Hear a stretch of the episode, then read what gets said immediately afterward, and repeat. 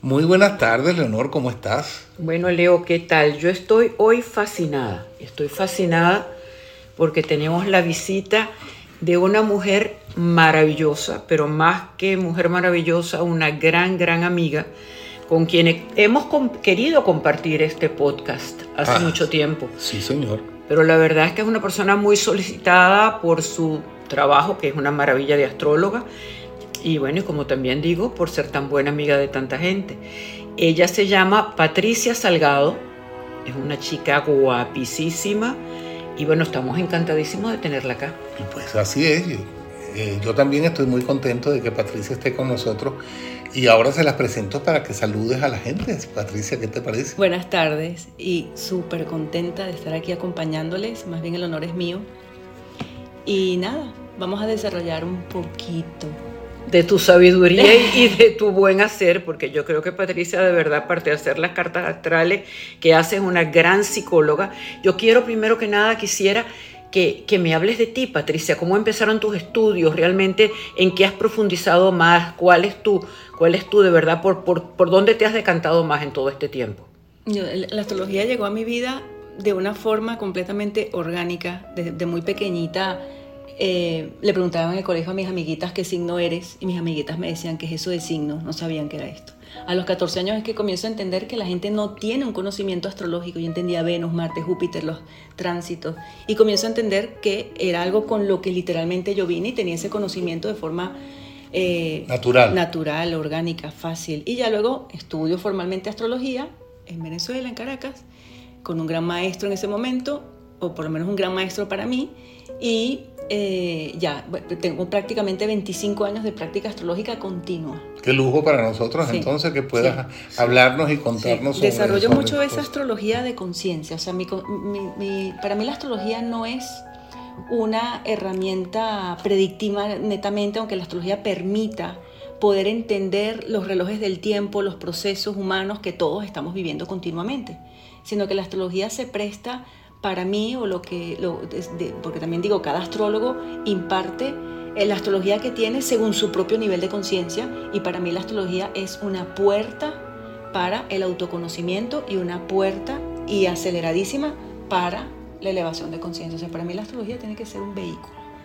Yo creo, según hemos hablado tú y yo ya en plan de amistad, que has ayudado a muchísima gente, has asesorado a grandes empresarios, o sea que tú no te dedicas simple y llanamente a una lectura astrológica de horóscopo, sino que tu trabajo va mucho más allá, es una gestal realmente importante de lo que es la, e, el individuo en sí, ¿no? de lo que es el crecimiento. Sí, eh, ya se desarrolló hace unos cuantos años esta, esta astrología más psicológica ¿sabes? Que permite el crecimiento del ser humano como individuo en su parte y en su núcleo psíquico psicológico, pero ya ya a través de la meditación, del camino del Advaita Vedanta, de otra serie de herramientas o de mi propio camino, ya estoy más en esa astrología conciencial.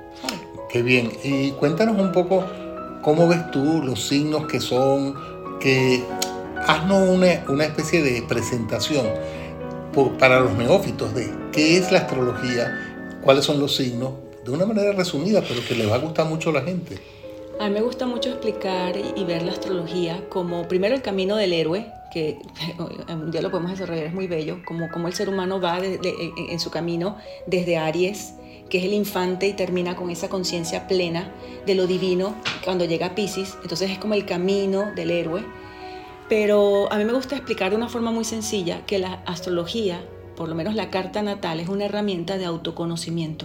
Permite que podamos conocernos más claramente y, muy, y muy prácticamente sobre quiénes somos. Entonces, a mí me gusta explicar que todos nacimos con programaciones. Nacimos con programaciones genéticas, con programaciones álmicas. No es lo mismo lo que tú vives eh, Leopoldo, como alma, lo que, tu trayectoria como alma y lo que vienes aquí, lo que traes como bagaje, lo que traes como aprendizaje a lo que pudo haber traído Leonor. Entonces, de una u otra forma, todos tenemos una programación álmica, una programación sistémica, lo que tiene que ver con nuestro sistema familiar, nuestros abuelos, nuestros padres, ¿sabes? Y luego está esa astrología, que es esa programación astrológica. La cósmica. La astrológica, sí, la, que pertenece a nuestro sistema solar cósmico ya es más allá que ya entraríamos en otros temas que nos encantan. Sí, que vamos a entrar también en algún fascina, momento. Pero hablando de este sistema, es esa programación con la que nacimos. Entonces la carta natal es literalmente la foto del cielo para ese momento en el que nacemos, donde estaba cada uno de los planetas y la interacción que había entre ellos genera que nosotros nazcamos, o sea, nacemos con esa programación. Es lo que yo llamo la programación astrológica. Entonces, me gusta explicar la astrología como em, arquetipal. ¿Qué significa? Cada planeta, cada signo, inclusive cada casa de la carta natal, que es el escenario de la vida, eh, eh, para mí se, eh, me gusta explicar de una manera muy concisa y sencilla qué es los arquetipos, que es lo que yo llamo los arquetipos astrológicos. Entonces, todos nacemos con esa programación. A mí me gusta, desde hace unos años para acá vengo explicando que es como si todos fuésemos un código de barra único. Como cuando uno va al supermercado y cada producto tiene un código de barra diferente. Todos somos un código de barra único, que es este juego de programaciones astrológicas, genéticas, todo eso. Pero mi trabajo es lo astrológico. Entonces, o mi pasión o mi don. Entonces, em, los arquetipos me gusta explicar que pueden ser vividos siempre en lujo en sombra. Entendamos que un arquetipo es un modo de funcionamiento de la psiquis humana. ¿sí? Es la descripción perfecta de hay infinitos arquetipos. Eh, el, arquetipo del loco, el arquetipo del bufón, el arquetipo de la madre, el arquetipo del niño, el arquetipo de... Arquetipos, arquetipos. Pero están los astrológicos que son como muy palpables y que además todos tenemos muy insertados en la psiquis. Todos entendemos de forma innata Marte, Luna, Venus. Entonces, cada uno vive ese, ese código de barra, esa programación con la que nace, esos arquetipos en luz o en sombra. Es decir, en conciencia o en inconsciencia. Pongo un ejemplo. Si una persona nace con el sol en Leo y tiene un nivel de conciencia bajo, va a vivir el arquetipo Leo en sombra, es decir, en inconsciencia. Entonces una persona como muy egocentrista, eh, muy mandona, eh, muy dramática, que siempre está buscando el aplauso. Pero si tenemos otra persona que tiene el sol en Leo y tiene un nivel de conciencia más elevado, va a vivir ese arquetipo Leo en luz. Entonces va a ser una persona que se gusta a sí misma, que está conectada con su pasión y su corazón, por ende no necesita el aplauso y la validación externa, sino más bien él es generoso, sabe quién es y por ende valida al prójimo. Perfecto, ahora yo te hago una pregunta. Tú me estás hablando de estos arquetipos que son bastante, que son conocidos y que son perfectamente detallables, pero también hay otro tipo de influencia en el momento del nacimiento. Sí. Entonces eso también afecta a la persona. Totalmente, es lo que te decía, es ese juego.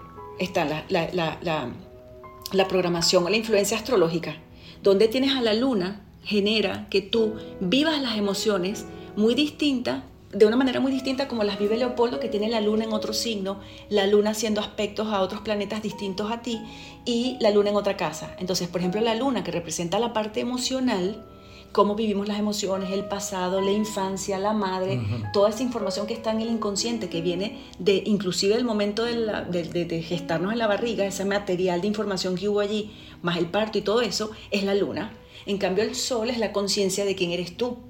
Más o menos como cuántos elementos tienes tú que tomar en cuenta a la hora de hacer una carta astral. No se trata de elementos, es como un, es como si yo dijera que cada carta astral es un bosque y es saber hilar todos los ingredientes que hay en ese Porque es que hay muchos, ingredientes.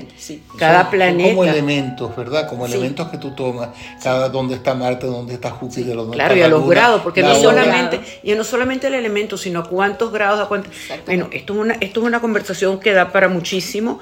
Por supuesto que Patricia nos va a seguir hablando. Yo sí quisiera que nos, porque sé que va a haber mucha gente interesada en consultarte.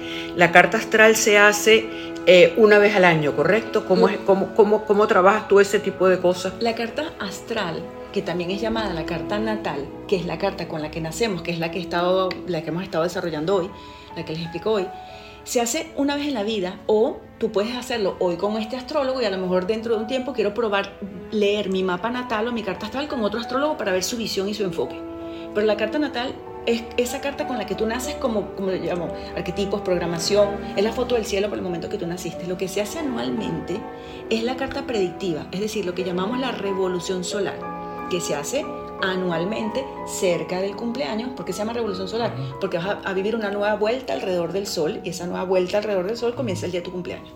Entonces la Ah, revolución solar es la que eso. se hace. Y esa es una, esa es más, más descriptiva, más de pronóstico, digamos. Exactamente, más de pronóstico, buena palabra, me gusta más que predictiva. Sí, porque predictiva viene siendo más la otra, que es la que te dice más o menos cómo tú eres. Realmente a mí me encantaría inclusive ahondar desde cuándo, porque yo creo que los reyes, las generaciones, tienes to- todas las culturas del mundo han acudido a la astrología como un medio de, Es que, de de hecho, la conocimiento personal.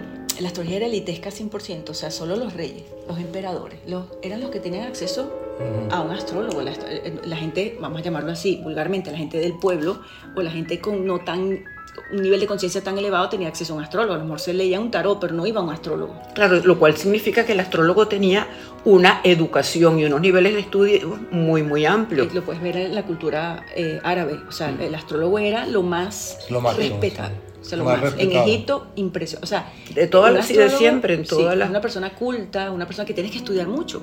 Por eso es que somos pocos astrólogos. A lo mejor ves mucha gente mm, con otras herramientas, pero astrólogos porque tienes que estudiar mucho, tienes que saber. Pati, como el tiempo lo tenemos ya bastante comedido, bastante corto, yo creo, cuéntanos algo, ¿dónde te puede encontrar la gente? a través de mi mail. A través ¿Cuál de es? mi correo. ¿Cuál mi es tu correo correo? es salgado. Pati- Salgado con S. Sí, salgado con S. Pati con una sola T. ¿Y latina o Y? Y latina. Pati. Salgado pati arroba hotmail.com. Y luego tienes un Instagram que es complicadísimo, que para llegar ahí es, Sí, ¿cómo que se llama? un, eh, por cierto, tengo un Instagram que se, se llama Espica. Soy eh, Espicastro. A ver, Espicastro. Porque Espica es una estrella fija que está involucrada en mi medio cielo, en mi carta natal. Una estrella fija preciosa. Las estrellas fijas son parte del estudio de las estrellas fijas, son parte del estudio profundo de la astrología. Igual que los asteroides, y esa estrella fija tiene que ver con mi mapa natal. Se llama Espica. eh, eh, ¿Cómo se llama el piso bajo? Aquí se dice piso bajo y abajo. y Sí, piso Ah, bajo. underscore, la línea de abajo, sí. Piso bajo, piso bajo soy. Listo. Es complicadísimo el Instagram, de todas maneras yo sí se los adelanto. Pero como sé que vamos a continuar, porque esto es un abreboca de lo que nos viene más adelante, Leo, ¿tú no estás de acuerdo con eso? Sí, yo le iba a pedir de todas maneras, Pati, que de alguna forma eh, para la próxima que vamos a grabar, eh, ha- hagas un, un resumen de los signos, de cuáles son los signos, cuáles son las características de los signos, porque hay gente que no conoce y le gustaría saber de eso. Y como bueno, tenemos a una gran experta aquí, pues vamos a ofrecer esa experiencia para enseñarles un poco de astrología. Por lo pronto vamos Bueno, a despedirte, de Pati. gracias. Muchísimas gracias por estar con nosotros, pero ya vamos a grabar el próximo y ahí vamos a que nos cuentes un poco cómo son los signos y los diferentes arquetipos, cuáles son los más importantes. Gracias. Encantada y mil gracias, de verdad, Gracias ustedes.